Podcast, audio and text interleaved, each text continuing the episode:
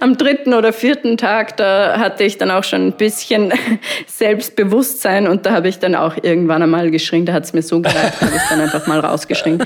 Leute, bitte, was ist das für ein Affenstall? Seid doch einfach einmal leise. Und dann schreit einer zurück, I love you. Und irgendein anderer hat geschrien, Hakuna Matata. Und irgendein anderer hat wie ein Wolf geheult, die ganze Ach, und so, also so ging das einfach die ganze Zeit. Das wird, das wird unser Intro. Hey, du hörst den Podcast So ist das Leben. Ich bin Kim. Und ich bin Steffen. Heute sprechen wir mit Caro. Caro habe ich über einen Freund kennengelernt. Sie war eine Zeit lang im Gefängnis und dahinter steckt so eine krasse Geschichte, dass ich dachte, wir müssen sie unbedingt mal in unseren Podcast einladen. Wir hatten Caro eigentlich Flüge gebucht. Sie wohnt in Wien, äh, um uns zu besuchen hier in Stuttgart. Und äh, aufgrund der aktuellen Situation konnte sie leider nicht fliegen, weil alle Flüge natürlich abgesagt wurden. Deshalb versuchen wir heute die Folge mal per Internetleitung aufzunehmen. Äh, wir haben im Nachhinein versucht, so gut wie möglich äh, den Podcast zu schneiden. Ähm, hier und da hört man vielleicht, dass wir nicht in einem Raum sitzen, sondern alle in verschiedenen Räumen sitzen. Insofern habt bitte ein bisschen Nachsicht und äh, ja, viel Spaß mit der Folge. Äh, ich würde gerne irgendwie die ganze Geschichte ganz von vorne anfangen. Ähm, damit wir auf jeden Fall wissen, was, was alles ganz genau passiert ist. Ähm, wenn, ich, wenn ich mich richtig erinnere, arbeitest du in einer Bar, ne? Ja, genau. Und ähm, alles fing, genau, alles fing doch an, als du irgendwie, irgendwie nach deiner Schicht nach Hause gefahren bist, oder? Genau. Wie das so ist, wenn man in einer Bar arbeitet und liebe Stammgäste hat, dann bleibt man manchmal nach seiner Schicht äh, bicken, wie man bei uns sagt. Ähm, und dann bin ich um 19 Uhr nach meinem Feierabendgetränk noch sitzen geblieben und dann irgendwann nach Hause gefahren gegen Mitternacht.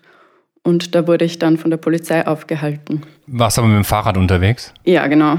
Also ich fahre seit einigen Jahren immer mit dem Fahrrad. Ich habe auch kein Ticket für die öffentlichen Verkehrsmittel. Und genau, dann wurde ich aufgehalten und dann kam diese obligatorische Frage, Sie wissen schon, warum wir Sie aufgehalten haben.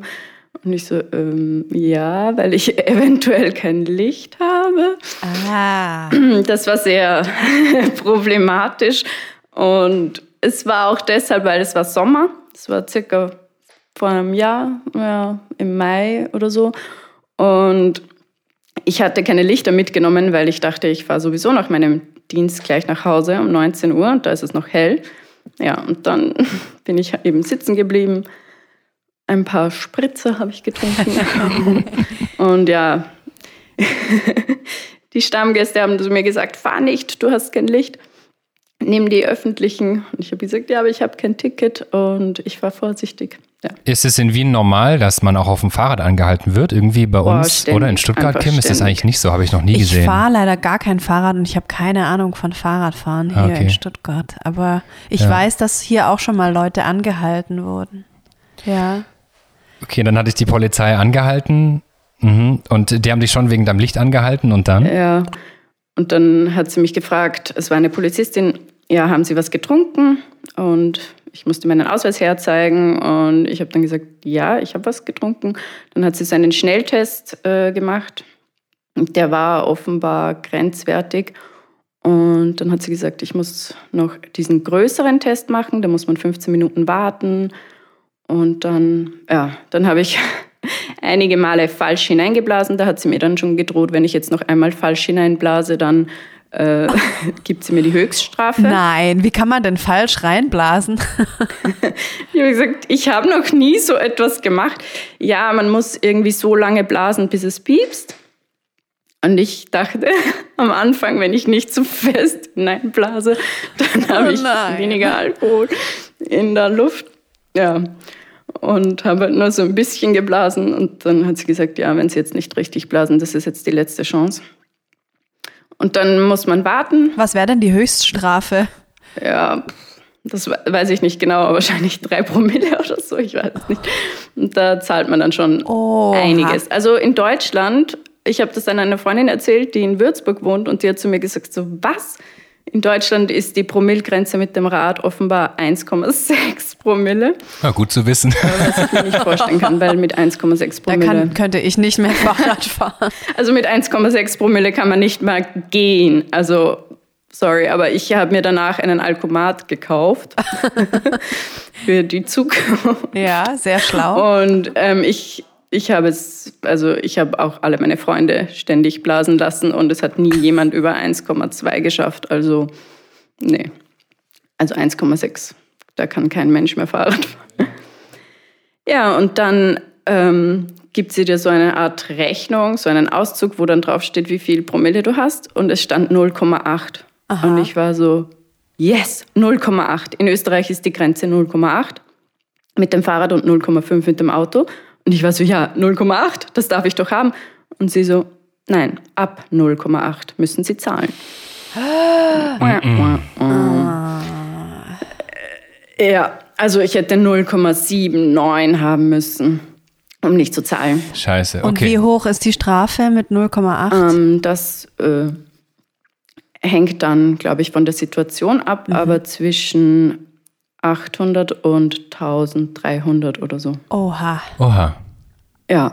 Okay, und wie, wie hast du dann reagiert erstmal? Ja, ich habe dann so gesagt, das gibt's doch nicht und bitte, ich habe noch nie sowas in diese Richtung gemacht. Ich habe auch noch nie eine Strafe bekommen mit dem Fahrrad, bitte. Ich fahre immer mit dem Fahrrad und mir war das nicht klar und mir ist schon klar, dass äh, betrunken mit dem Fahrradfahren nichts äh, Tolles ist und ich würde das auch nicht machen, aber ich hatte einfach auch nicht das Gefühl, dass ich 0,8 Promille habe. Und sie hat dann gesagt, ja, es tut ihr leid, aber da ich auch kein Licht hatte, kann sie jetzt auch nichts mehr machen. Und sie hören von uns. Ja, wieder schon.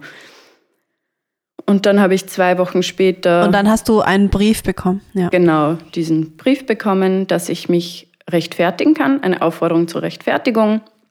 Und daraufhin habe ich dann hingeschrieben und eben meine Situation geschildert und dass es mir durchaus, also ich wollte mich eigentlich gar nicht rechtfertigen, ich wollte mich nur irgendwie erklären und weil es gibt keine Rechtfertigung irgendwie für ja. betrunken Fahrradfahren, das ist mir auch klar. Und dann habe ich eben nur erklärt, dass ich Studentin bin und in einer Bar arbeite und habe meinen Lohnzettel auch mitgeschickt, dass ich eben nicht so viel verdiene, weil es war mir schon klar, dass die Strafe ziemlich hoch sein wird. Mhm. Und ja, und dass es mir leid tut und dass ich, also dass es mir klar ist und dass ich sowas sicher nicht mehr machen werde, weil mir das jetzt schon eine Lehre war. Und daraufhin habe ich dann nichts mehr gehört für einige Monate und habe mich schon ein bisschen gefreut und mir gedacht, ja, okay, jemand hatte Mitleid und hat das irgendwie fallen gelassen. Mhm. Und ein Freund von mir, dem ist sowas ähnliches passiert und der hat dann auch eine Rechtfertigung geschrieben und hat dann eine Strafminderung bekommen um die Hälfte, 400 Euro. Und ja, nach einigen Monaten kam dann leider doch der Brief und da stand dann drin 880 Euro. Autsch. Okay, und dann, wie hast du dann erstmal reagiert? Ja, als erstes habe ich meinen Freund angerufen und gesagt so, hey, what the fuck? ich kann das nicht zahlen. Wie, wie, was wollen Sie von mir? Haben die diesen, diesen Brief nicht gelesen? Und dann habe ich sofort dort angerufen und gesagt so, bitte habt ihr meinen Brief nicht gelesen und ihr seht doch, ich verdiene nur 700 Euro, wie soll ich bitte 880 Euro bezahlen? Und ich war doch so knapp an dieser Promillgrenze. Und dann hat der Polizist zu mir gesagt, so ja, er hat den Brief schon gelesen, aber er hat mir eh die Mindeststrafe gegeben. Er hätte mir auch 1300 Euro geben können. Mhm. Wow. Ja. Und dann habe ich gesagt, ja, es tut mir leid, aber ich kann das auf gar keinen Fall bezahlen. Mhm. Und ich möchte die Ersatzfreiheitsstrafe antreten, weil das stand unten auch im Brief. Ähm, wenn man das nicht bezahlen kann, kann man die Ersatzfreiheitsstrafe mm, auswählen. Genau, sieben Tage, null Stunden. Sieben Tage im Gefängnis verbringen, heißt es. okay. Genau.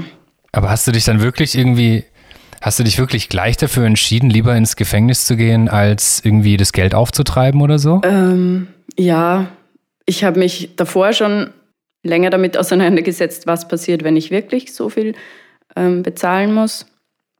Weil ich von ganz vielen Seiten ganz viele solche Geschichten gehört habe, wo ganz viele Leute schon horrende Strafen bezahlt haben. Für zum Beispiel im Auto am Beifahrersitz schlafen, weil sie nicht mehr nach Hause fahren wollten, betrunken. Dann wird dir kalt, du steckst den Schlüssel rein und drehst die Heizung auf. Plötzlich klopft es an deinem Fenster und du zahlst 1100 Euro, weil du ja im Begriff gewesen sein könntest, noch zu fahren und solche Dinge.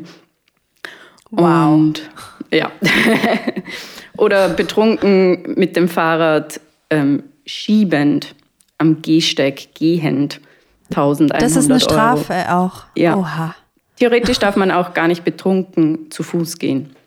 Also eigentlich darf man nur in einer Bar trinken und danach dann dort schlafen oder ich weiß nicht, dem Taxi hinfahren. Okay, krass. Und hast du dann irgendwie deinen Freunden und deiner Familie gleich davon erzählt? Ja, und dann haben natürlich alle angefangen so, nein, du kannst auf gar keinen Fall ins Gefängnis gehen.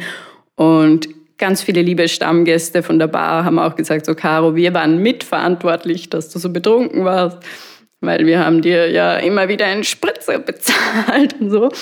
Ähm, und die wollten dann auch so einen Spendentopf aufstellen. Caro geht nicht ins Knast, spendet und so. Aber ich habe dann gesagt, na, ich vergönne es auch der Polizei nicht, einen einzigen Cent von mir zu sehen, weil sie sind mir auch wirklich nicht entgegengekommen. Sie haben gelesen, was ich geschrieben habe und wenn sie mir gesagt hätten, sie geben mir eine Strafminderung um die Hälfte, okay, aber so. Ja, es war dann auch so ein bisschen eine Prinzipsache. Okay, du hast dich dann entschieden, ins Gefängnis zu gehen und hast du dich vorher informiert, wie das da aussieht vielleicht oder ähm, bist du einfach hingegangen und durftest du was mitnehmen überhaupt? Erzähl doch mal.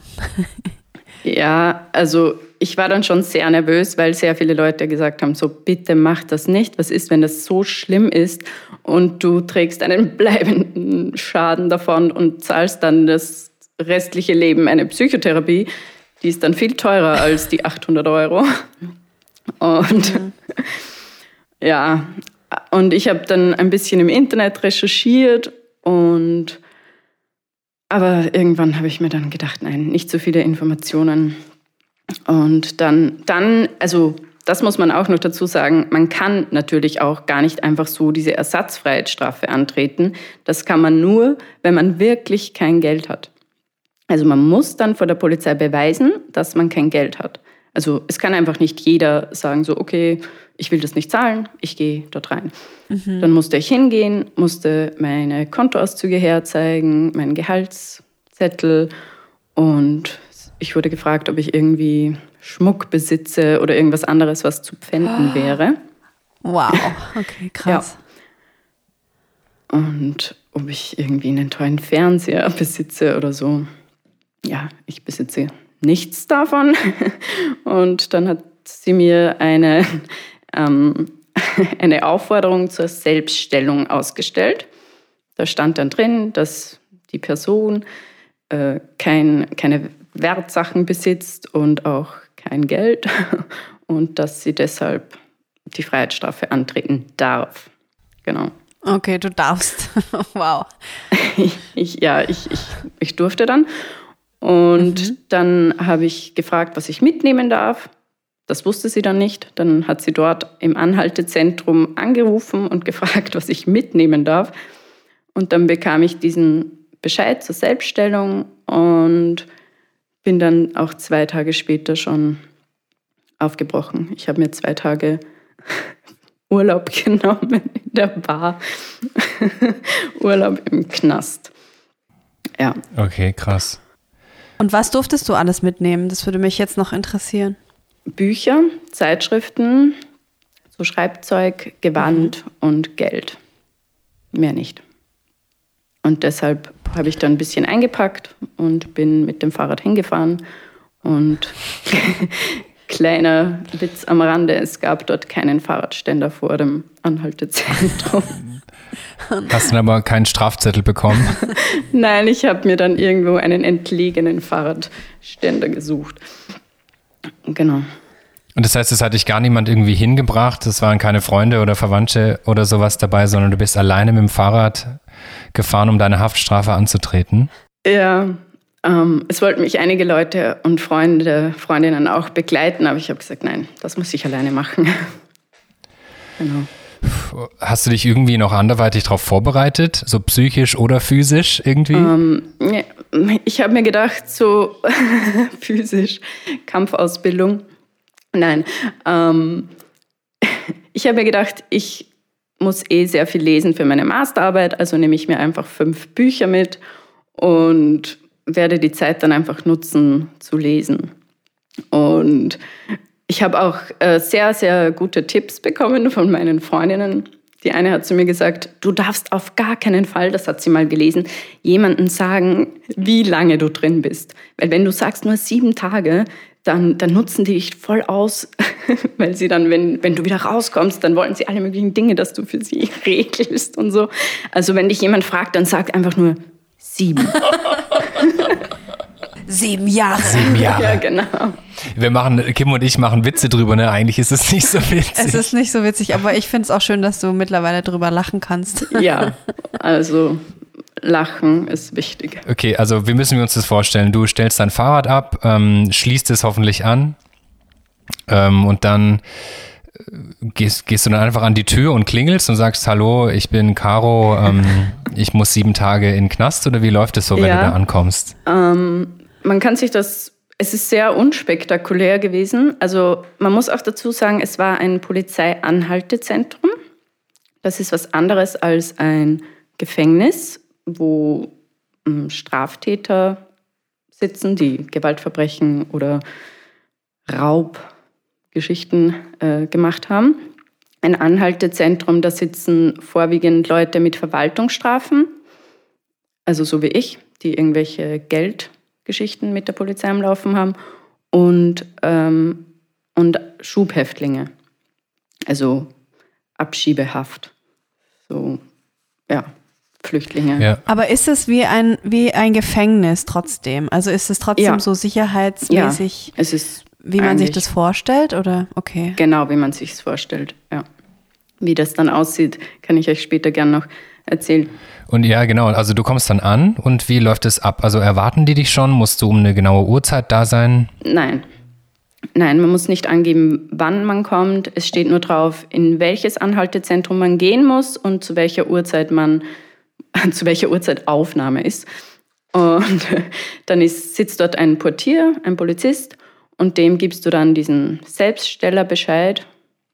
Also, dass ich eine Selbststellerin bin, ich stelle mich selbst und einen Reisepass oder einen Ausweis. Und dann hat er zu mir gesagt, okay, warten Sie kurz. Und dann habe ich gewartet und irgendwann wird man dann aufgerufen und von einem anderen Polizist abgeholt. Dann wird man reingebracht in so ein Büro. Dort hat dann einer ein Foto von mir gemacht mit einer uralten Digitalkamera und meine Daten aufgenommen und mich gefragt, ob ich schon mal da war, ähm, ob ich irgendwelche ähm, Vorlieben habe, was Raucher- oder Nichtraucherzelle betrifft. Aha. Und ich habe dann gesagt, ja, ich möchte gerne in eine Nichtraucherzelle, weil das habe ich vorher schon gelesen, dass es diesen Unterschied gibt. Und ich habe mir dann gedacht, wenn da sechs Leute in einer Zelle sitzen, das habe ich nämlich vorher auch recherchiert, dass das so Sechserzellen sind und da rauchen alle, Ja, eklig. Ja. halte ich nicht aus. Genau. Und dann bekommt man so einen Gesundheitsfragebogen und wird in eine Einzelzelle gesperrt und muss diesen Fragebogen ausfüllen. Und da kannst du deine ganzen Sachen immer noch mitnehmen, auch das Handy. Und dann füllst du das aus und liest alles, was an der Wand so steht. Zum Beispiel Fuck you JVA, ich hasse euch alle und solche Dinge. Ich habe dann äh, auf die Bank mit meinem Bleistift geschrieben, Caro was here. Natürlich. Aber äh, also du, du erzählst es jetzt ja relativ cool, aber warst du nicht irgendwie äh, also total platt in dem Moment? Ähm, ich war sehr nervös, was die anderen Frauen betrifft. Also auf wen ich da alles treffen werde und mit wem ich meine Zelle teilen werde. Aber das wusste ich bis dahin noch nicht. Und da war ich noch relativ entspannt eigentlich. Und dann musste ich dort drinnen warten in dieser Mini-Zelle. Man kann sich das vorstellen wie eine Ausnüchterungszelle oder so. Da ist einfach eine Bank und sonst nichts. Und ich habe da drinnen gewartet, sicher drei Stunden. Und mir hat später eine andere Insassin erzählt, als sie dort ankam, dachte sie, das ist die Zelle, in der sie wochenlang sitzen. Oh nein. Also, da, also das habe ich mir zum Glück nicht gedacht, sonst wäre ich wahrscheinlich auch nicht so entspannt gewesen. Genau. Ich wollte noch kurz wissen, wie die Leute dort mit dir umgegangen sind. Also sind die pampig zu einem oder sind die voll nett und freundlich oder? Ähm, nein, die waren eigentlich sehr nett. Also wie ein Polizist oder eine Polizistin halt nett sind. ähm, nein, die waren eigentlich ganz in Ordnung. Ich, ich musste irgendwann wirklich dringend auf die Toilette und dann habe ich ein paar Mal so gegen diese Zellentür ähm, gehämmert und gesagt, ähm, hallo, ich muss bitte auf die Toilette. Und mhm. irgendwer hat dann so geschrien, so, ja, gleich.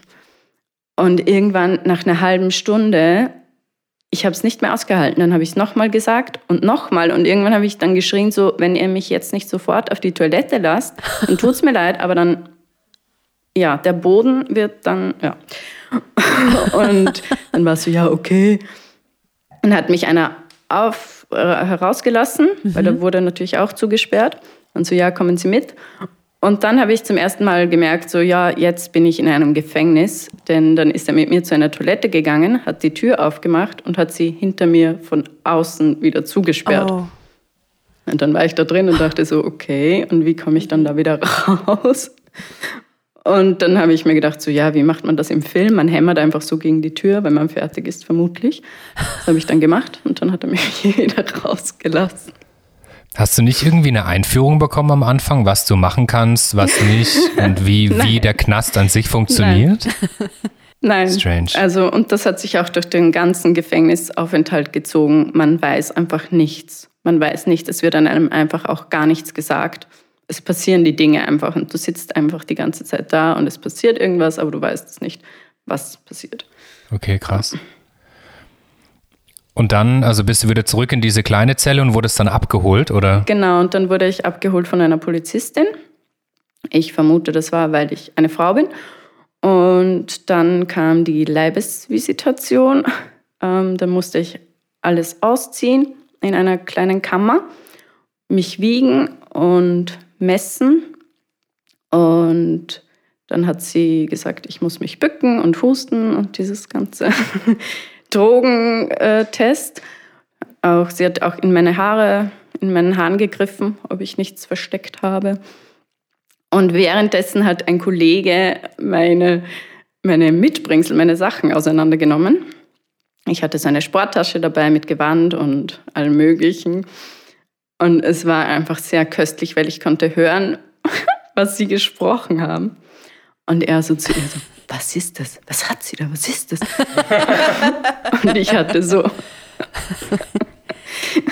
ich hatte einen Faszienball dabei. Ah, ich meine, Faszientraining. Dazu hat man nie Zeit. Und dann dachte ich so, ja. Stimmt. Nehme ich das Den mit? hätte ich auch mitgenommen. Und ich, Geil. Und ich hatte so einen Schröpf so einen Schröpfkopf aus Kautschuk dabei. Kennt ihr das? Ich glaube, das kommt ja. aus der, Medizin, der chinesischen Medizin. Und jetzt, das war in so einem kleinen Säckchen und er so zu ihr, was ist das? Was ist das?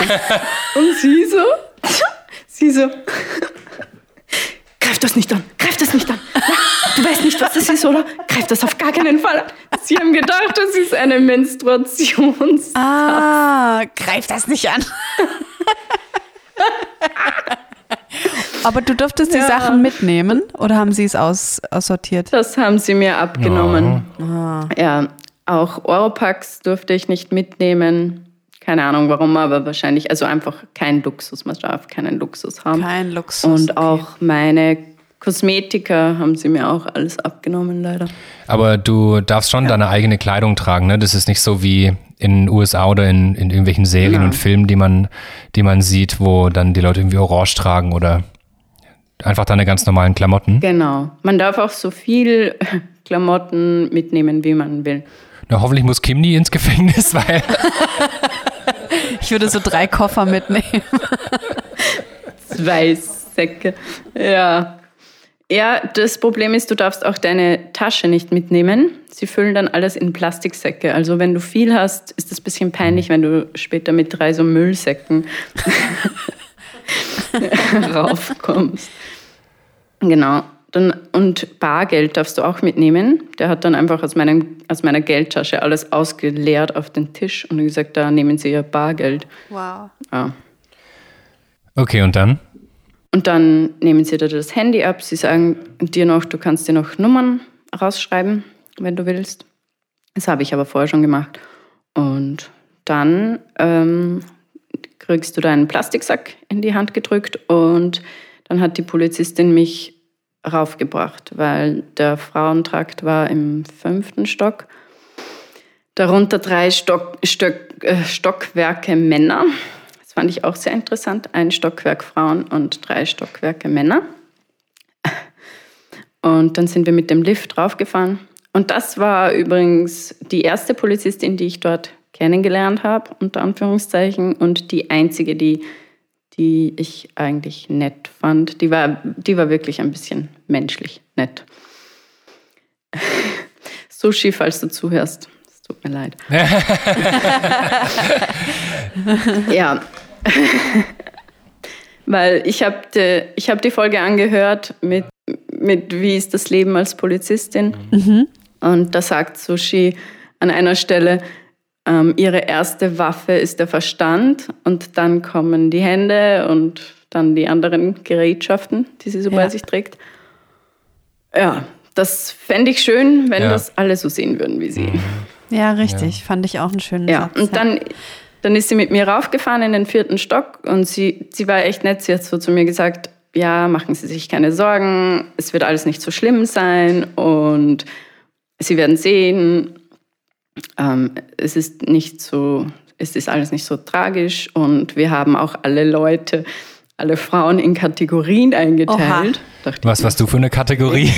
Und zwar Moslems. Die Faszienrolle. Ja, ich war keine Kategorie.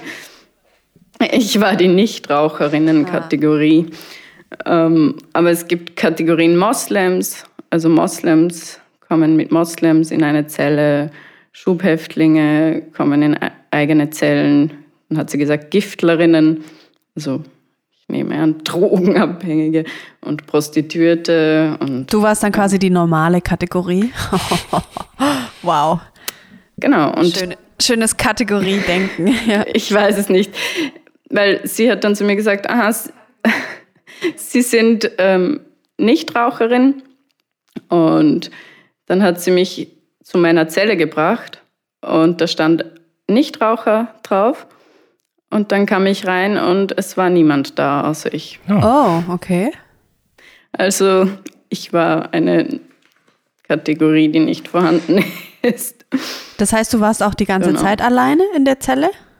Ähm, die ersten drei oder vier Tage und dann bekam ich eine und später zwei mhm. Genossinnen. Mhm. Genau. Wie, wie, war denn so die erste Nacht für dich, als du dann angekommen bist? Hast du dich dann halt so ein bisschen eingerichtet und so? Und ähm, um wie viel ja. Uhr bist du denn überhaupt ange angetreten? 14.45 Uhr. Ah, wenn du reinkommst, sobald du das Anhaltezentrum betrittst, wird diese Uhrzeit notiert und zu dieser Uhrzeit musst du sieben Tage später das Anhaltezentrum auch wieder verlassen. Keine Minute später, weil sonst wäre das schon Freiheitsentzug. Oh, wow. Deshalb weiß ich die Uhrzeit so genau, weil sie mhm. steht auf meiner Haftbestätigung auch nochmal drauf. Wie war dann so die erste Nacht für dich? Die erste Nacht, ähm, ja, schwierig zu sagen. Also ich musste mir dann, vielleicht kann ich noch mal kurz ein bisschen zurückgehen, mhm. wie, wie, der, wie der Anfang war. Ähm, ich musste mir ein Tablett abholen.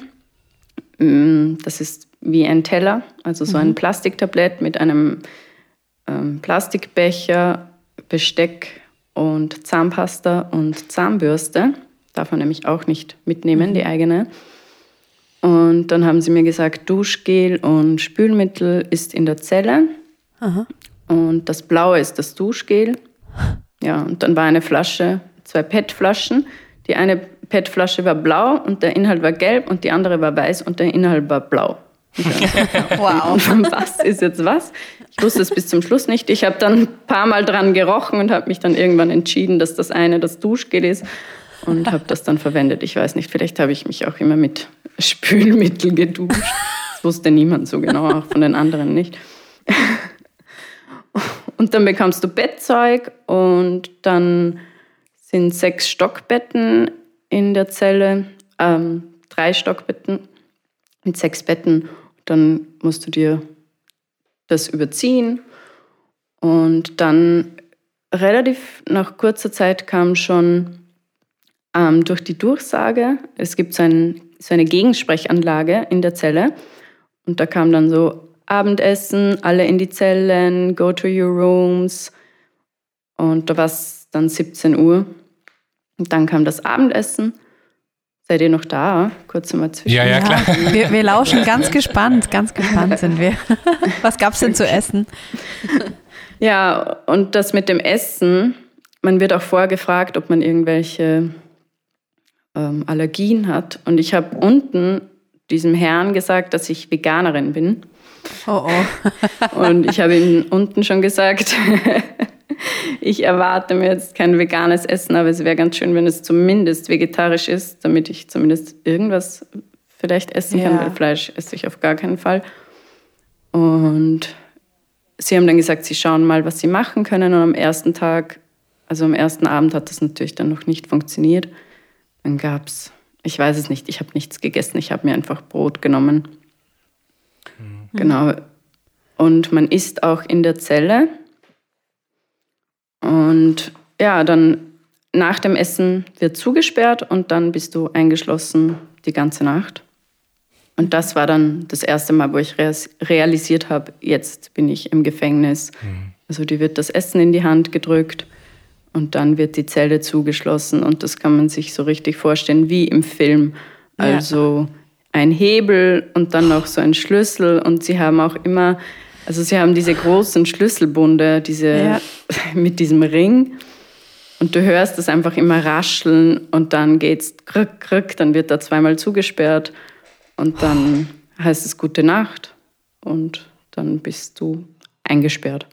Und dann bin ich da gesessen und habe mir gedacht, so, ich bin einfach im Gefängnis. Das ist ja auch schlimm, dass du dann die, die erste Nacht alleine warst. ja, Ja. also ich war eigentlich ganz froh, dass ich alleine war, weil als ich angekommen bin, waren zwei Gänge. Also das kann man sich vorstellen wie ein T.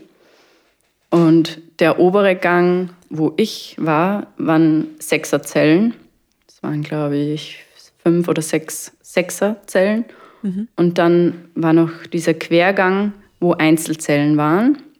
Es war teilweise für die, für die Schubhäftlinge, die zwei Tage vor der Abschiebung müssen sie in Einzelhaft.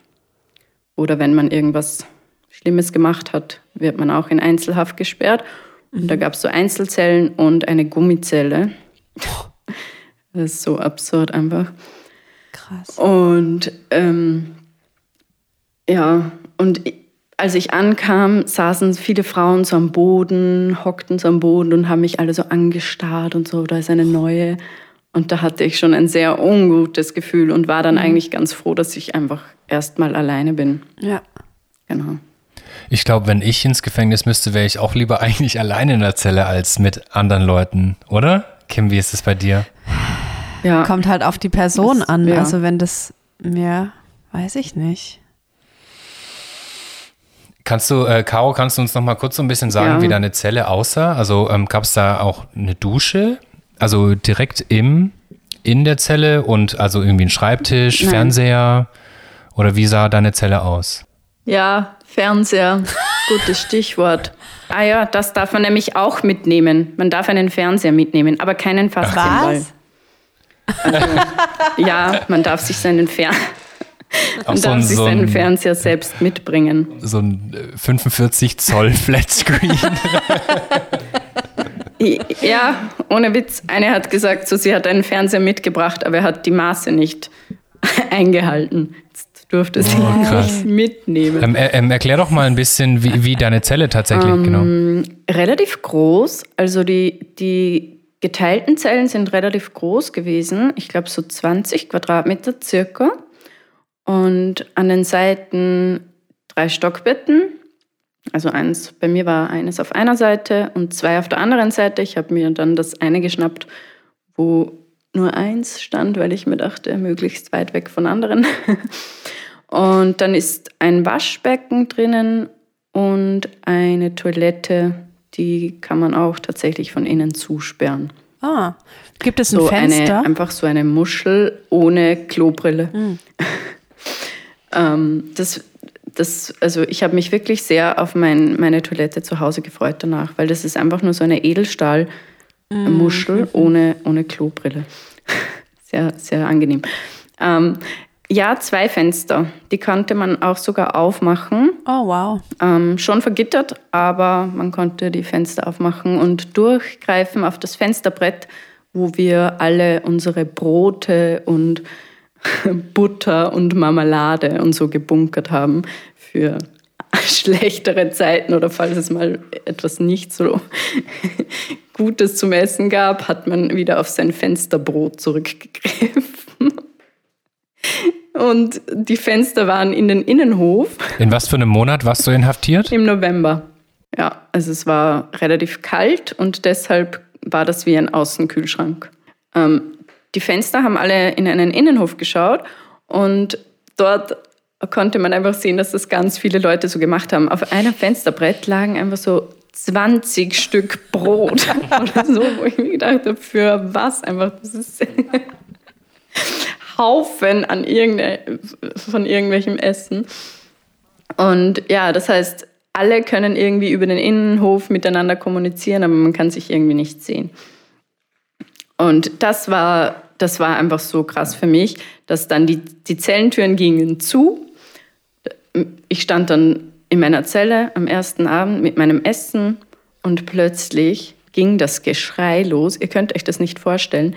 Plötzlich fingen die Leute an, über den Innenhof irgendwie miteinander zu schreien und zu Oha. kommunizieren oder ich weiß nicht.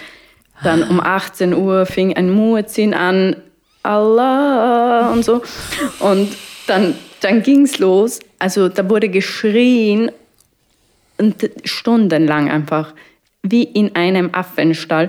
Die haben dann irgendwie miteinander kommuniziert und die Frauen haben mit den Männern kommuniziert und keiner hat sich gesehen, aber alle haben einfach nur geschrien. Das war Wow. so anstrengend. Dann war mir schon ziemlich klar, so, okay, mit Lesen, das wird nichts. Ach so, ja, stimmt. Und das ging den ganzen Tag auch so Ja. weiter oder nur abends? Immer am Abend, sobald die Zellen zugesperrt wurden, ging das los. Und irgendwann hat dann irgendwann hat dann einfach eine Frau rausgeschrien, jetzt heute einfach einmal die Goschen. Und dann war Ruhe. Das war so herrlich. Oha. Am dritten oder vierten Tag, da hatte ich dann auch schon ein bisschen Selbstbewusstsein und da habe ich dann auch irgendwann einmal geschrien, da hat es mir so gereicht, da habe ich dann einfach mal rausgeschrien.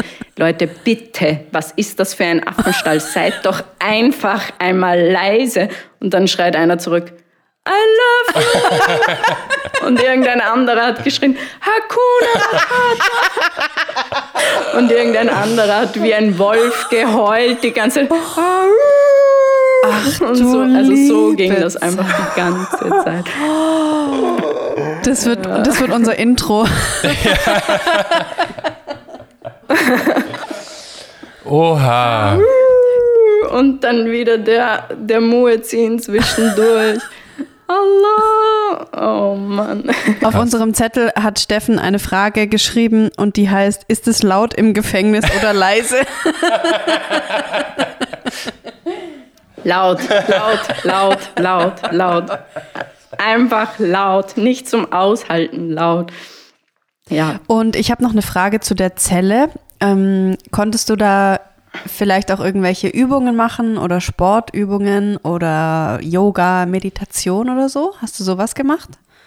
Ja, also ich war einmal auf einer Vipassana-Meditationswoche, falls ihr das kennt.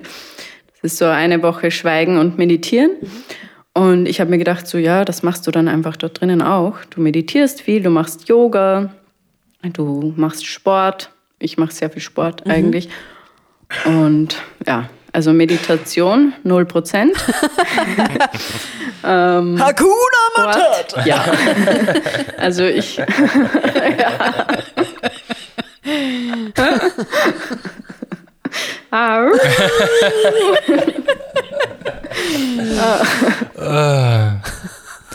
Aber jetzt sag mal, ähm, nach dem Abendessen machen Sie die Zelle zu und wann geht es dann äh, morgens wieder los? Ähm, um 22 Uhr wird das Licht abgedreht, weil du kannst das Licht natürlich auch nicht selber abdrehen. Also falls jemand mal ins Gefängnis muss von den Zuhörerinnen, immer einen Schal mitnehmen, um die Augen zu bedecken, weil es ist sehr hell. Neonröhren. Ähm, und um 22 Uhr wird dann abgedreht. Und ich hatte auch keine Uhr dabei. Das war eine absolute Fehlentscheidung, weil du weißt auch einfach nicht, wie spät es ist. Und die Zeit vergeht unfassbar langsam, unfassbar langsam. Und du weißt nie, wie spät es ist. Und plötzlich geht das Licht aus, dann weißt du, okay, es ist ähm, 22 Uhr oder der Muezzin singt, dann weißt du, es ist entweder Mittag oder 18 Uhr oder so. Ja. und um 6 Uhr morgens ist dann wieder Tagwache. Da wird die Zelle geöffnet, eine Polizistin kommt herein, ähm, sagt Guten Morgen und zählt durch, ob alle da sind. Und dann heißt es, man muss duschen gehen. Mhm. Und es gibt so eine Gemeinschaftsdusche für circa, wir waren glaube ich so 30, 40 Frauen. Gibt es eine, einen Duschraum mit, ich glaube es waren sechs Duschen. Und dann soll, sollte man duschen gehen, jeden Tag. Und am ersten Tag habe ich mir gedacht, so, nein, ich will nicht. Ich bleibe jetzt einfach liegen. Ich habe mich eh gestern noch zu Hause ja. geduscht. Aber man muss duschen. ja, man sollte. Also es, ich würde sagen, es kommt auf deine Nationalität drauf an, wie sehr sie dich zum Duschen zwingen, was ziemlich krank ist. Aber also mich haben sie in Ruhe gelassen, sagen wir so. Hm. Und andere wurden dann schon okay. öfter aufgefordert, wirklich duschen zu gehen. Vollkommen krank. Aber, ja. aber du warst dann schon innerhalb von den sieben Tagen, warst du dann schon auch mal duschen, oder? Ich war zweimal duschen. ich habe mich immer erfolgreich gedrückt. Ja, das war auch sehr interessant. Beschreibe uns doch mal, wie, wie man sich da duscht. Ähm, man hat keine Badeschlapfen oder ich zumindest hatte keine dabei. Das heißt, du gehst nackt mit einem Handtuch ah. rumgewickelt mit deinen Doc Martens zum Duschraum, ziehst die dort aus. Ähm, und dann gehst du rein, dann steht dort schon mal alles unter Wasser. Und dann ähm, wartest du nackt, bis du irgendwann drankommst. Manche tanzen während dem Duschen und singen und du stehst da und denkst so, Leute, bitte. Ich freue mich für euch, dass ihr Spaß habt, aber... Hakuna Matata. Hakuna Matata. Ähm, mhm. Ja, und dann nimmst du eben diese PET-Flasche, wo du denkst, dass es das nicht das Spülmittel ist. Und ähm, genau, dann wirst du zehnmal angeschnort, give me, give me, ähm, Duschgel, weil ich weiß nicht, manche haben keins oder haben ihr es schon aufgebraucht und trauen sich nicht fragen, ob sie noch ein neues bekommen. Ich weiß es nicht. Dann gibst du allen anderen Duschgel und dann stehst du da zu sechst und duschst dich ganz schnell. Neben mir stand mal eine, eine Frau und sie hatte nur eine Zahnpasta dabei. Und ich habe sie gefragt, ob sie von meinem Duschgel was haben will. Oh nein. Die Kim und ich können nicht mehr, wirklich. können nicht mehr. Und das sie war so, nein, schlimm, das ist richtig schlimm. Nein, nein, alles gut. Oh. Und ich dachte mir so, ja, okay, also ich habe eins, du kannst gerne eins haben. Und sie, nein, nein. Und ich drehe mich halt um, dusche mich, drehe mich wieder zu ihr. Auf einmal wäscht sie sich das Gesicht mit der Zahnpasta. Nein. What the? What? Warum? Vielleicht ist das Aua. irgendwie so ein Schönheitsding, ich weiß nicht. Ja. Wa- Was hast du denn sonst gemacht eigentlich so einen ganzen Tag? Also von morgens um sechs bis abends um, was du gesagt hast, irgendwie 17, 18 Uhr ist, darfst du dich da frei bewegen? Konntest du raus? Wie sah so dein Alltag aus? Ja, also wir hatten einen offenen Vollzug, nennt sich das, wenn die Zellen zwischendurch aufgesperrt sind und du auf den Gang gehen darfst. Ich glaube, die Männer hatten einen geschlossenen Vollzug, das heißt, die durften nie aus der Zelle raus, was ziemlich schlimm ist, weil das macht so einen Unterschied, ob du auf den Gang gehen darfst oder nicht. Also das ist der Wahnsinn. Könnt euch das nicht vorstellen, wie oft ich den Gang auf und ab gegangen bin, wie oft ich zum Dienstzimmer vorgegangen bin, um dort irgendeinen Aushang zu lesen, was es heute zum Essen gibt, was vollkommen sinnlos war für mich, weil ich das sowieso nicht gegessen habe. Ähm, du liest einfach zehnmal irgendwelche Sachen durch, um einfach, damit die Zeit vergeht. Und von, also um sieben gibt es dann Frühstück. Dann fahren sie, also sie fahren mit so einem Wagen durch und teilen das Essen aus. Dann gehst du in deine Zelle und hinter dir wird die Tür geschlossen, wieder zugesperrt. Und so eine Stunde später wird dann wieder aufgesperrt und dann darfst du wieder auf den Gang. Dann gibt es einmal am Tag einen Spaziergang. Da wird dann immer durchgesagt, Ladies, walking, walking, spazieren, spazieren. Und du weißt halt auch nicht, was, was bedeutet das, was, was sollst du jetzt machen. Ich habe mir dann einfach meine, meine Schuhe angezogen und bin nach vorne gegangen zum Dienstzimmer und dann versammeln sich alle. Also ich habe mich meistens mit einer anderen Person versammelt. und dann darfst du in den Hof oder, also die Männer waren im Hof und wir waren am Dach auf so einem, in so einem Art Basketballcourt. Und ja, es gibt einen Basketball, den darfst du mitnehmen. Und da, da ist das dann auch so, also du, du gehst nach vorne, dann wird die Tür aufgesperrt, eine Polizistin geht mit, dann wird oben wieder die Tür aufgesperrt zum Hof, hinter dir wieder zugesperrt, dann bist du im Hof und dann darfst du eine halbe Stunde walking. Und ja, ich habe mir am dritten Tag von meinem Freund bei der Besuchszeit meine Laufschuhe bringen lassen, eine Yogamatte, weil ich mir dacht, gedacht habe, ich muss laufen einfach. Und ja, die Yogamatte ist natürlich nicht durchgegangen. Sie haben zu ihm gesagt, ähm, was zur Hölle, sowas haben wir jetzt auch noch nie gehabt. Und ja, die Yogamatte ging nicht durch. Ich habe dann gefragt, warum nicht. Dann hat er zu mir gesagt, der Polizist, ja, in einem anderen Hotel vielleicht. Ja, ich habe immer Sport gemacht, einfach am Boden, auf Okay, einer Decke, Yoga und bin immer meine Kreise gelaufen in diesem Hof. Manche anderen haben mich manchmal gefragt, ob ich, ob ich Leistungssportlerin bin, weil ich ständig irgendwas mache. Aber ich weiß nicht, ich kann nicht den ganzen Tag einfach sitzen, weil lesen kann man nicht, weil es so Ja, laut klar. ist und sonst kann man auch nichts machen. Sag mal, kannst du dich noch an die erste andere Inhaftierte erinnern, mit der du dich unterhalten hast, irgendwie, die du kennengelernt Ja. hast da? Am zweiten Tag kam eine von der Zelle neben mir ähm, zu mir und hat mich gefragt, wie es mir geht. Sie hat mich schon Am zweiten Tag erst? Ja, ja. Weil am ersten Tag, da kam ich nur an, dann gab es das Essen, dann wurde ich eingesperrt und that's it. Und am zweiten Tag kam eine rüber und hat sich bei mir entschuldigt, dass sie mir den Fernseher gestohlen hat. Weil sie hat sich zwei Tage bevor ich kam, hat sie den Fernseher von meiner Zelle rübergetragen irgendwie. Ah, ein Dieb. Und ja, und sie hat sich, sie hat dann gesagt, ja, sie hat mich gesehen und sie wollte mal fragen, wie es mir geht und wer ich bin und wie lange ich bleibe. Und ich so, sieben. ähm, Nein, die, also sie war total nett und dann hat sie zu mir gesagt, ich kann jederzeit zu Ihnen rüberkommen. Sie spielen den ganzen Tag irgendwelche Brettspiele und ich kann jederzeit rüberkommen und sie wäre auch so gerne alleine in einer Zelle, aber ja, nicht rauchen, das geht einfach nicht. Und dann habe ich zu ihr gesagt, so ja, ich verstehe das sowieso nicht. warum bin ich da alleine? Also, warum rauchen alle? Und dann hat sie gesagt, ja, Caro, weißt du das nicht? Also Nichtraucher als Verbrecherinnen, das gibt es. Krass. Und hast du dann ja, ab und zu mal mit denen mitgespielt? Ja, bei denen war ich dann eigentlich jeden Tag immer mal drüben.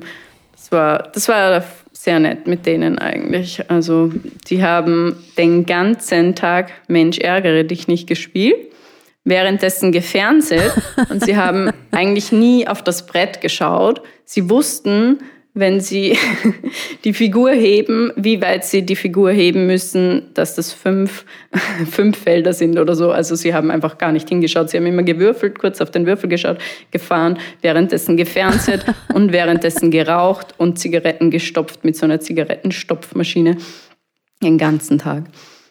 Weißt du, wie lange die ähm, inhaftiert waren oder wie lange die noch sitzen mussten? Ja, ähm, ich die, die so durchschnittlich zwei, drei Wochen. Also die eine hatte noch zwei Wochen, Aha. die andere hatte, glaube ich, noch fünf Wochen. Ähm, in einem Anhaltezentrum darf man auch nur sechs Wochen am Stück absitzen irgendwie. Das wusste ich vorher auch nicht. Also und Aha. deshalb gibt es auch sowas wie Arbeiten gehen oder so nicht. Und deshalb ist es noch langweiliger wie in okay. einem richtigen Gefängnis, ja. weil du einfach auch nicht arbeiten darfst oder irgendwas. Und ja, und man kann sich auch die, die Haft ein bisschen aufteilen irgendwie. Wenn, wenn, ich, ich weiß das nicht genau, aber wenn man nicht alles am Stück absitzen will, kann man immer wieder mal eine Woche oder zwei Wochen. Mhm. Genau. Und ja, also zwei von, das ist auch echt krass wirklich viele Frauen, mit denen ich gesprochen habe, saßen, weil ihre Männer Autos auf sie angemeldet haben und dann Strafen ah. begangen haben mit diesen oh Autos. Nein. Ja, ja, ja. Und das dann irgendwann nein. nicht bezahlt haben. Und irgendwann werden dann die Frauen von zu Hause abgeholt und in das Gefängnis ah. gebracht. Mhm. Die eine oh, war so. Wow, das ist ja ekelhaft. Caro, wenn ich rauskomme, wow. hey, ich lass mich scheiden, ich schwör's dir. ja, würde ich auch machen. Fuck it einfach. Ja, hoffentlich.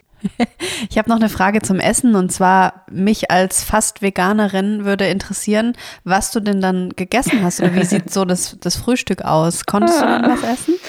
Ähm, ja, ich habe dann auch tatsächlich veganes Essen bekommen. Also ich glaube, es war vegan. Manchmal wusste man nicht, was man isst, deshalb wusste man das nicht.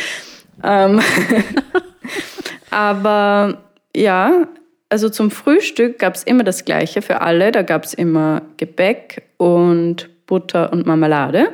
Und ich bekam immer ein extra Säckchen, wo vegan drauf stand. Und da war dann einfach eine Margarine drin.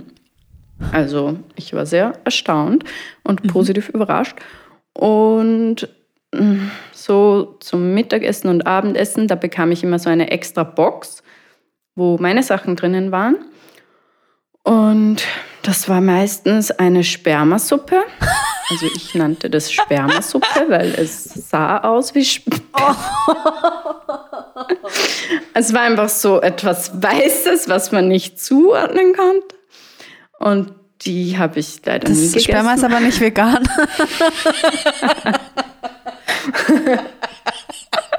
Das passiert, wenn ich einen Sekt getrunken habe. Übrigens, Entschuldigung. Oh. ähm, oder. Oh Gott. Oh. ähm, ja oder Gemüse, irgendeine Art von Tiefkühlgemüse mit Reis und Spermasoße. Manchmal habe Gab ich, es auch einen. manchmal habe ich das Gemüse einfach ja. abgewaschen, von dieser Soße befreit und dann gegessen. Und es gab auch kein Salz zum Beispiel und gar nichts. Also man, man hat andere Frauen bestochen. Also es gab so Hausarbeiterinnen, das waren zwei, die haben sich freiwillig gemeldet und die haben dann geholfen bei der Essensausgabe und haben Zellen gereinigt. Mhm. und solche Dinge. Und die bekamen dann von den Wärterinnen im Gegenzug irgendwie Zigaretten oder wurden nicht so oft eingeschlossen oder so. Und die haben wir bestochen, damit sie uns Salz aus der Küche bringen oder so. Also total wahnsinnig. Aber konntest du dir dort was auch kaufen? Vielleicht Snacks oder irgendwie Chips oder sowas? Ja, zweimal in der Woche gibt es Shopping. Uhu. Da wurde dann wieder aufgerufen, Ladies, Shopping, Shopping. und dann musste man sich wieder versammeln und dann wurde man geschlossen in den ersten Stock runtergebracht und dort gab es so eine Art Kiosk, wo man eben Dinge kaufen konnte, Briefmarken, Zigaretten ähm, und so Snacks, Joghurt, Mhm. Milch. Ähm, ja, ich habe mir nichts gekauft, weil für mich gab es eigentlich nichts außer Mannerschnitten und Erdnüsse. Und dachte ich mir so, nee. ähm, aber ich habe mir einen Labello gekauft, also einen Lippenbalsam, weil das darf man natürlich alles auch nicht mitnehmen. Und irgendwann habe ich es nicht mehr ausgehalten und mir mit Margarine die Lippen eingeschmiert. und dann habe ich mir ein Lip Lipbalsam gekauft. Aber würdest du sagen, dass du dich mit anderen Inhaftierten wirklich auch angefreundet hast? Oder war das wirklich so, du warst eher allein in der Zelle und hast auch nicht so den Kontakt gesucht zu den anderen? Ähm, ja, also am Anfang nicht so. Da war ich schon etwas mh, ängstlich oder skeptisch, ich weiß nicht, weil ähm, ja, sobald man sich am Gang aufgehalten hat, sind viele Frauen immer hergekommen und wollten dir irgendwelche Dinge abschnorren und gib mir dies, gib mir das und Sugar und gib mir, ja, gib mir Geld oder lass mich telefonieren oder so. Ähm, und deshalb war ich am Anfang irgendwie so ein bisschen für mich alleine. Und dann habe ich aber sehr schnell, so ich glaube am dritten Tag, habe ich immer mehr Frauen kennengelernt. Und dann, das war auch wirklich voll schön. Also ein Mädel von den Schubhäftlingen, mit der habe ich mich so gut verstanden. Die hat mich irgendwann am Gang angesprochen, so dass ich schöne Haare habe oder so. Und mit der bin ich dann ganz oft am Gang gesessen und wir haben uns ausgemalt, dass wir irgendwann auf ihrer Hochzeit tanzen, weil sie kam nach Österreich aus Somalia, um ihren Mann, also zu ihrem Mann irgendwie, der in Österreich ist. Und dann hat sie mir immer ihre Sachen gezeigt, ob ich ihr irgendwas übersetzen kann, so Gerichtsbriefe oder so. Und ja, mit der habe ich mich sehr gut verstanden und zwei Tage bevor ich entlassen wurde, hat sie einen Negativbescheid bekommen und ihr wurde gesagt, sie wird dann in zwei Tagen abgeschoben. Das war ziemlich, ziemlich heftig. Ja. Hast du sowas mitbekommen, gewaltmäßig irgendwie, dass sich mal jemand an die Gurgel ging oder so? Ähm, ja, also nicht unter, also nicht unter den Frauen, sondern mehr zwischen Polizei und den Frauen. Ah, okay. Also das war schon extrem heftig. Also ich war so schockiert, also ich war wirklich schockiert, was da für Dinge passieren und wie die Polizistinnen auch mit uns umgegangen sind. Also mh, es war, glaube ich, mehr so wir alle gegen die Polizistinnen. Also ich glaube, das jetzt so, das war so das allgemeine Verständnis irgendwie so. Wir, wir stehen zusammen und wir, wir sind nett zueinander. Also es war so im Großen und Ganzen waren die Frauen eigentlich alle nett miteinander. Es waren natürlich so kleinere Streitigkeiten, weil die einen immer so laut waren und respektlos. Und der eine hat sich dann beschwert bei der Polizei vorne und hat gesagt, bitte können wir irgendwie, können, können wir die aus unserer Zelle raus, weil die sind, die sind so laut und respektlos.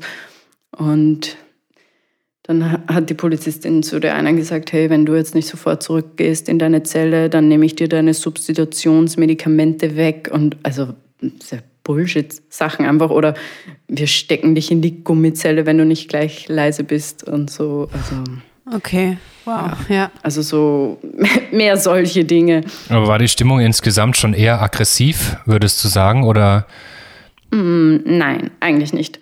Also es gab dann immer wieder so Konflikte mit den Wärterinnen und da waren die Frauen dann so, hey, boah, die eine hat so zu mir gesagt, hey, wenn die das nicht regeln da vorne, dann regel ich das. Und die andere hat gesagt, wenn ich rauskomme, hey, dann kaufe ich mir ein Gewehr und dann oh. passiert was und so. Wow. Ich so, okay, Leute, Leute, beruhigt euch wieder. Gell?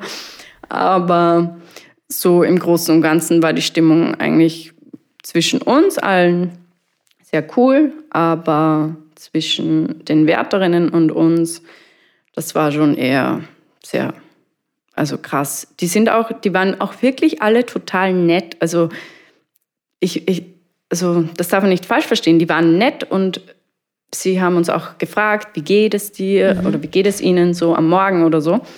Aber sobald irgendwie eine Kleinigkeit passiert ist, sind die halt komplett ausgerastet und haben komplett geschrien oder so.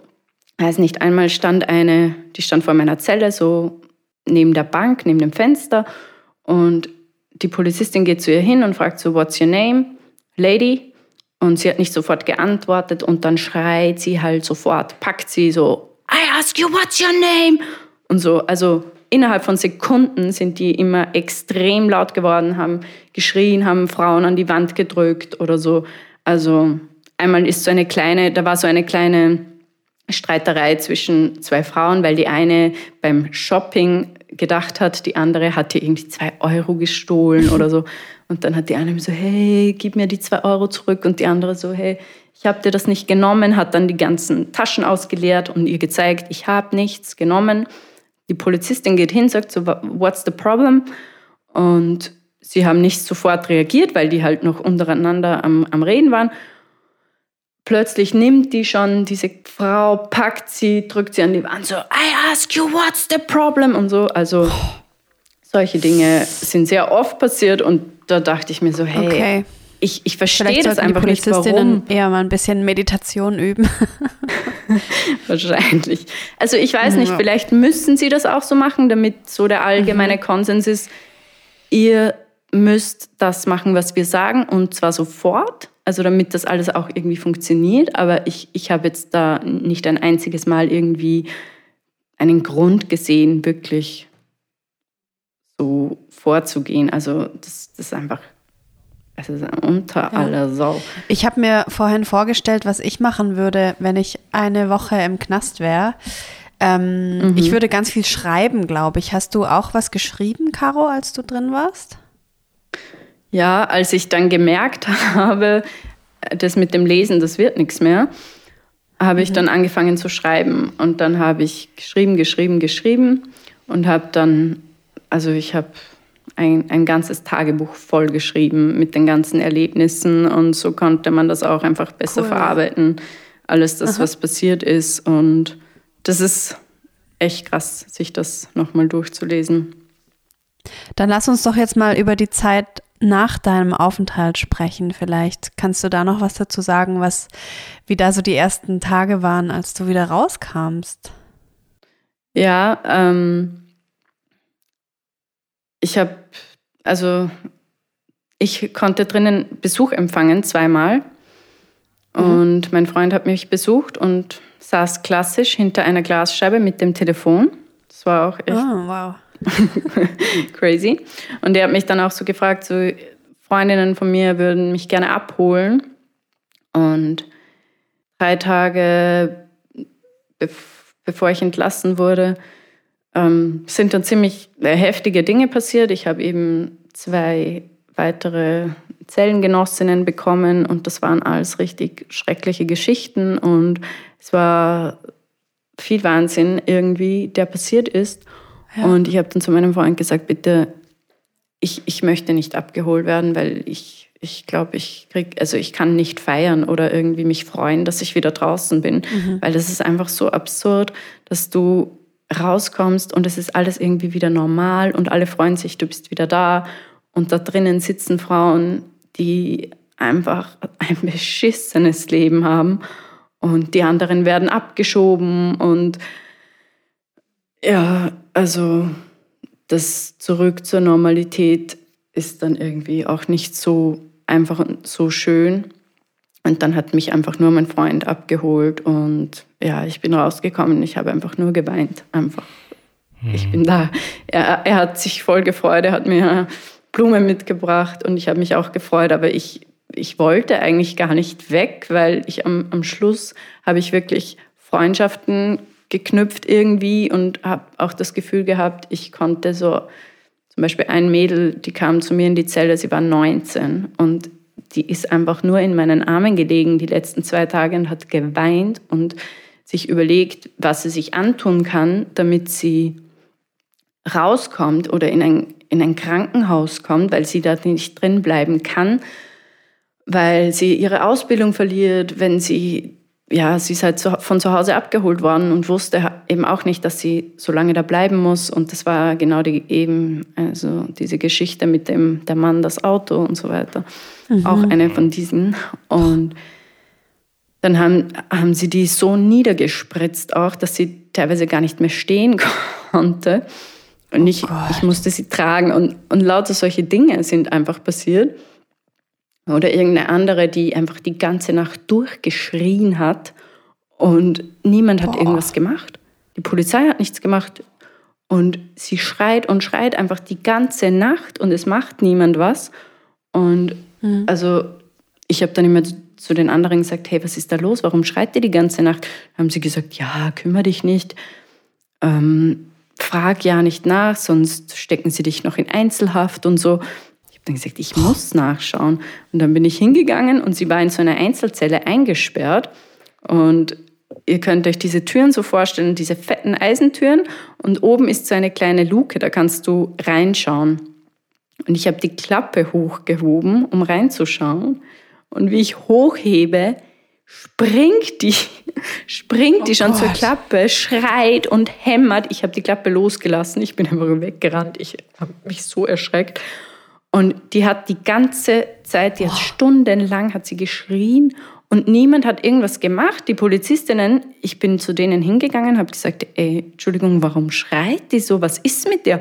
Also selbst wenn die irgendwie Drogen braucht oder, oder ich weiß ja. nicht, ihr, ihre Kinder weggenommen wurden, keiner weiß, was, was mit ihr ist, ihr müsst ihr helfen. Also keine Ahnung, dann gebt ihr irgendwas. Ähm, und die war nur so, it's not your business, geh einfach. Und du kannst nichts machen. Gesundheit. Und Danke. solche Dinge sind einfach am Ende so viele solche Dinge passiert. Und dann kam ich raus und es war einfach so, ich, ja, es war nicht, nicht, nicht so in Feierlaune war ich auf jeden Fall. Aber fandest du sieben Tage, hört sich ja eigentlich an so, also ja, das schaffe ich schon, ähm, das, die Zeit geht schnell rum.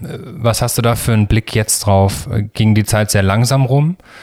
Die Zeit ja. ging unfassbar langsam herum. Ihr könnt euch, euch nicht vorstellen, wie hm. langsam die Zeit vergeht. Also ich hatte eben, wie gesagt, am Anfang keine Uhr und irgendwann hatte ich dann eine Uhr, weil mir mein Freund die beim Besuch mitgebracht hat. Und als ich dann eine Zellengenossin bekam, dann habe ich immer mit ihr dieses sadistische Spiel gespielt, dass ich ihr die Uhrzeit gesagt habe, einfach unverhofft, aus dem Nichts. Das war so schlimm. Einfach so, es kam Abendessen um 17 Uhr. Dann haben wir gegessen, dann haben wir abgewaschen, dann haben wir geredet, dann habe ich geschrieben, dann haben wir nochmal geredet und irgendwann war ich so, Olga, es ist 18.15 Uhr. Und sie war so, oi, oi. Wir haben uns halt immer, wir haben uns gedacht, es ist 21 Uhr oh und es ist genau eine Stunde vergangen. Also so sieben Tage ist wie ja. drei Wochen oder so. Die Zeit vergeht einfach nicht. Es vergeht nicht. Und das hat dich jetzt wahrscheinlich schon auch langfristig geprägt, ne? Also denkst du oft an die Zeit zurück? Ja, also insofern, dass mir klar geworden ist, was Freiheitsentzug bedeutet ähm, weil ich habe mich eigentlich sehr gewundert am Anfang, dass ich eigentlich darum kämpfen muss, dass ich diese Ersatzfreiheitsstrafe antreten darf, sozusagen, und dass man das gar nicht einfach darf, wenn man das will, weil ich habe mir immer so gedacht, so hey, wenn jemand das freiwillig machen will, anstatt das zu bezahlen, warum darf man das nicht? Und mir hat dann eine Richterin gesagt, eine befreundete, so ja, weil Freiheitsentzug ist die höchste Strafe. Und ich dachte mir so, hä? Okay. Und jetzt weiß ich schon, also was das bedeutet. Also indem man einfach gar nicht selbst entscheiden darf. Du darfst nichts machen, was dir nicht vorgegeben wird. So, also das hat mich sehr geprägt, dass ich auch gesehen habe, wie viele Frauen da drin sitzen, die einfach nicht da drin sitzen, weil sie Verbrecherinnen sind oder weil sie irgendwelche Straftaten begangen haben, die sie gerne begangen haben, weil sie kriminell sind oder so, sondern weil da immer so viel Vorgeschichte ist und die meisten da drinnen sitzen, weil sie wirklich am Existenzminimum sind und die meisten haben irgendwie Migrationshintergrund und haben einfach keine Chance, weil diese Bürokratie so ihnen so viele Steine in den Weg legt und auch einfach, weil sie einfach so sozial wenige Chancen haben und irgendwann passiert eine Kleinigkeit und das wird dann immer mehr und irgendwann kannst du einfach auch Dinge nicht mehr bezahlen, weil du keinen Job hast, weil du nicht arbeiten mhm. darfst, weil du keine Österreicherin bist und, und, und. Ähm, ja, und also das hat mich schon sehr, sehr, das war schon nicht so schön. Ja. Caro, in unserer ganzen Geschichte hier oder in deiner Geschichte gibt es jetzt noch einen kleinen Twist. Wir haben extra gewartet bis zum Ende. Ich wollte eigentlich nicht lachen, es ist nicht witzig, aber du musst noch mal ins Gefängnis, stimmt's? Yep, offenbar. Erzähl uns kurz, wie es dazu kam. Äh, ja, also seit dieser ganzen Gefängnissache halte ich mhm. mich an alle Verkehrsregeln. Ähm, und lustigerweise jetzt am Weg hierher, ich bin bei jeder roten Ampel stehen geblieben, während alle anderen natürlich, weil sowieso es ist Sonntag, es ist nicht viel Verkehr, alle sind einfach über die, die Gehwege drüber gefahren und über Rot drüber ja. gefahren, logischerweise. Aber ich mache solche Dinge nicht mehr. Du nicht. Kürzlich habe ich es leider doch wieder getan. Und zwar bin ich bei einer roten Ampel auf den Gehsteig raufgefahren und dann abgestiegen, weil Aha. ich, ja, weil da eine Einbahn war und ich wollte dort runtergehen zu einem Geschäft. Und dann ist mir die Polizei hinterhergefahren und hat mich wieder gestraft. Um, Hakuna Matata, 140 Euro. Und ich habe ihnen dann gesagt, ähm, hallo, ich war kürzlich schon im Gefängnis und ich werde es auch wieder tun und ich werde euch das nicht bezahlen können. Ihr könnt mich sofort mitnehmen. Dann haben sie einen, wollten sie fast einen Drogentest machen. Oha. Ja. und ja, also ich habe mir die Aufforderung zur Selbststellung bereits abgeholt, aber dann kam Corona-Zeit dazwischen. Mhm. Und jetzt weiß ich nicht, wann ich diese Strafe antreten kann oder so, weil sie haben mir gesagt, ich kann zwar kommen jetzt, aber ich würde in Einzelhaft kommen. Mhm. Und ich weiß nicht, ob ich das kann. Also Einzelhaft ist echt hart. Vor allem, ähm, sie haben gesagt, Einzelhaft Quarantäne, das heißt, ich darf nie raus und so eine Einzelzelle ist richtig, richtig klein. Also da ist nur ein Bett und ein Waschbecken und ein Klo und das war's. Also das ist richtig klein und es sind zwar nur 50 Stunden, aber ja, aber ich weiß nicht. Also ich muss das auf jeden Fall irgendwann noch okay. absitzen. Ich weiß noch, als, als, ähm, als wir geschrieben haben im Vorhinein wegen dem Podcast und dann irgendwann kam dann raus, dass du nochmal ins Gefängnis musst und dann äh, habe ich zu Kim irgendwie gesagt, Kim, komm, lass uns doch, lass uns doch die Podcast-Folge machen und irgendwie eine kleine Spendenaktion machen, dass du, dass wir dir einfach irgendwie das Geld halt kriegen, ähm, dass du halt nicht mehr ins Gefängnis musst. Aber nein, nein, nein. Äh, du hast auch so ein bisschen Anti-Haltung und willst es so ein bisschen, ich zeig's dir, ne? Also. Ja, also ich gehe auch nicht gerne da nochmal rein, auf gar keinen Fall, aber ich zahle auch nicht gerne 140 Euro für so etwas. Also Entschuldigung, aber nein. Nein, nein. Würdest du sagen, dass du insgesamt jetzt schon einen richtigen Hass auf die Polizei und auf so das, auf den österreichischen Staat irgendwie hast?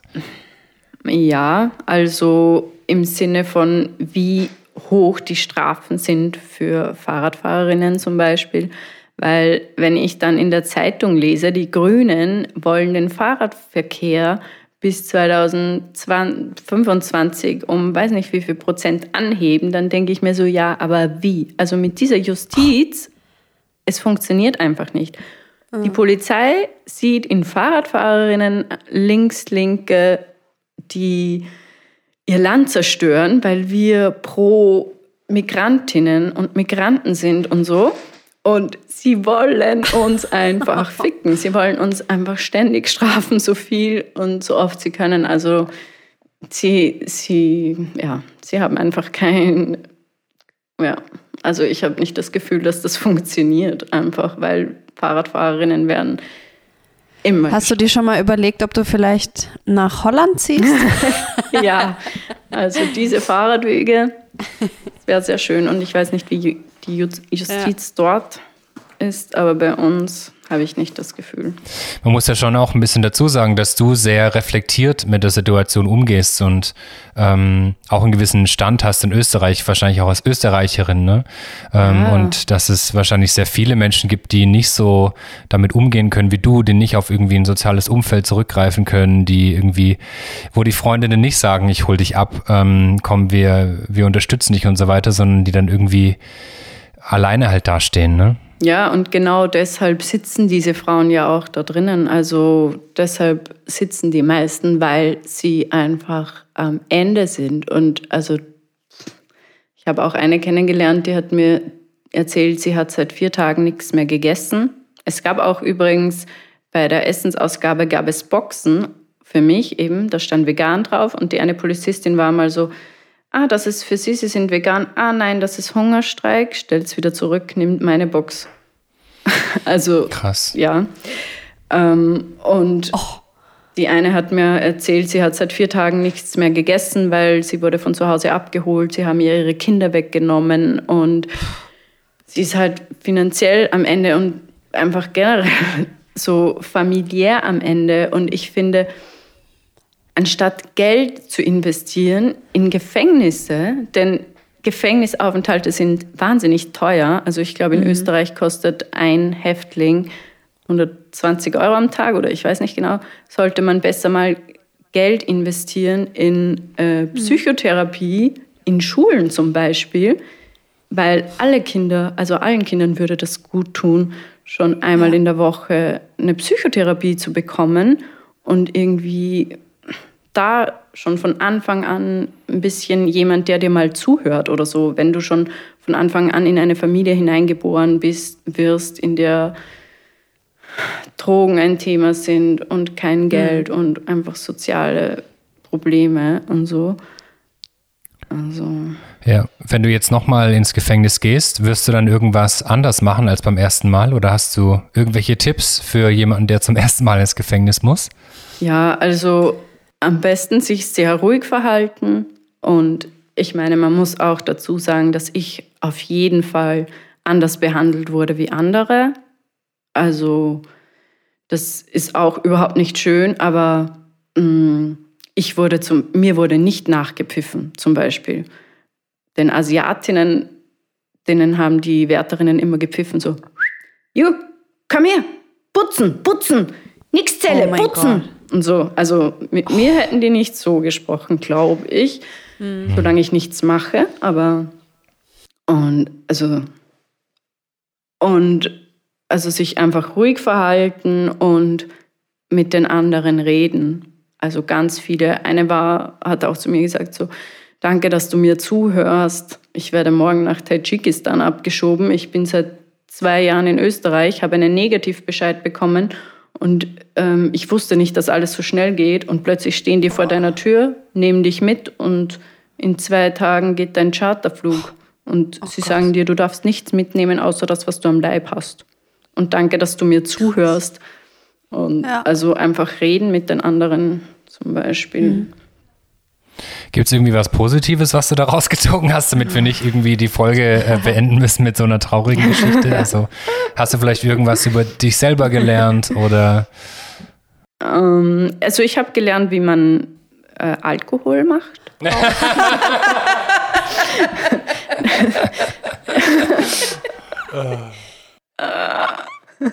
Okay, geil.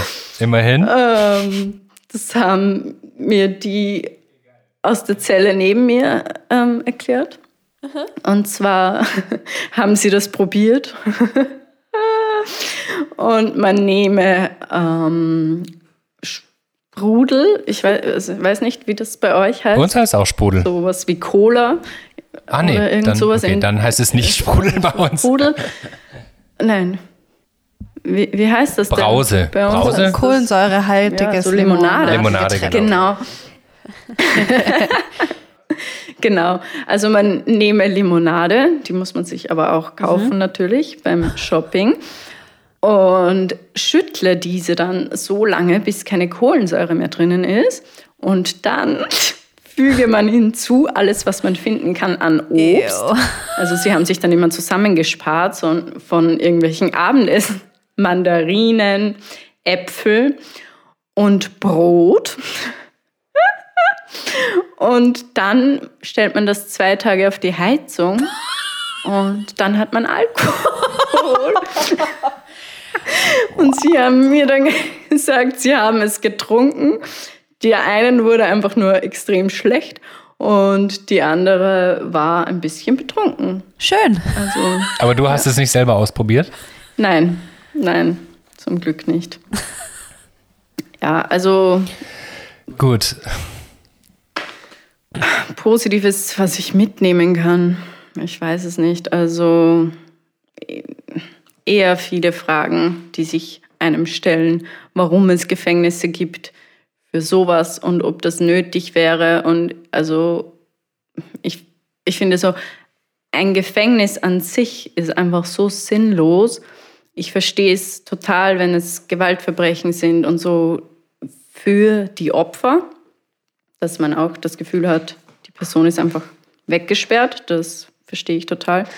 Aber es wäre sinnvoller, da irgendwie zu investieren, schon mal in Prävention, als später dann. Ja. Ja. Das ist auch ein gutes Schlusswort und Kim und ich möchten uns ganz lieb bei dir bedanken, dass du ähm, uns so viel erzählt hast und auch deine äh, Geschichte uns irgendwie erzählt hast. Also ähm, ein Freund von mir hat, also wir, kann man ja auch erzählen, wir kennen uns über einen gemeinsamen Freund von uns, ähm, der auch in Wien wohnt und äh, der hat mir irgendwie, äh, erst hat er mir ein Bild gezeigt von dir, wie er ja, wie, wie die dich irgendwie besucht haben und äh, ein Bild gemacht haben hinter der Glasscheibe und da haben alle irgendwie noch so ein bisschen gelächelt, ne? Und ah ja, die Caro ist im Knast und so, aber das ist schon eine richtig heftige Geschichte insgesamt und ich kann mir nicht vorstellen, was ähm, ein Gefängnisaufenthalt irgendwie mit jemandem macht, der nicht sieben Tage drin ist und nicht ein halbes Jahr, sondern vielleicht irgendwie zehn Jahre, 15 Jahre oder so. Insofern. Ja, das äh, habe ich mich auch so oft gefragt, wirklich. Weil ich habe mir dann so oft gedacht, wie lange würdest du das aushalten?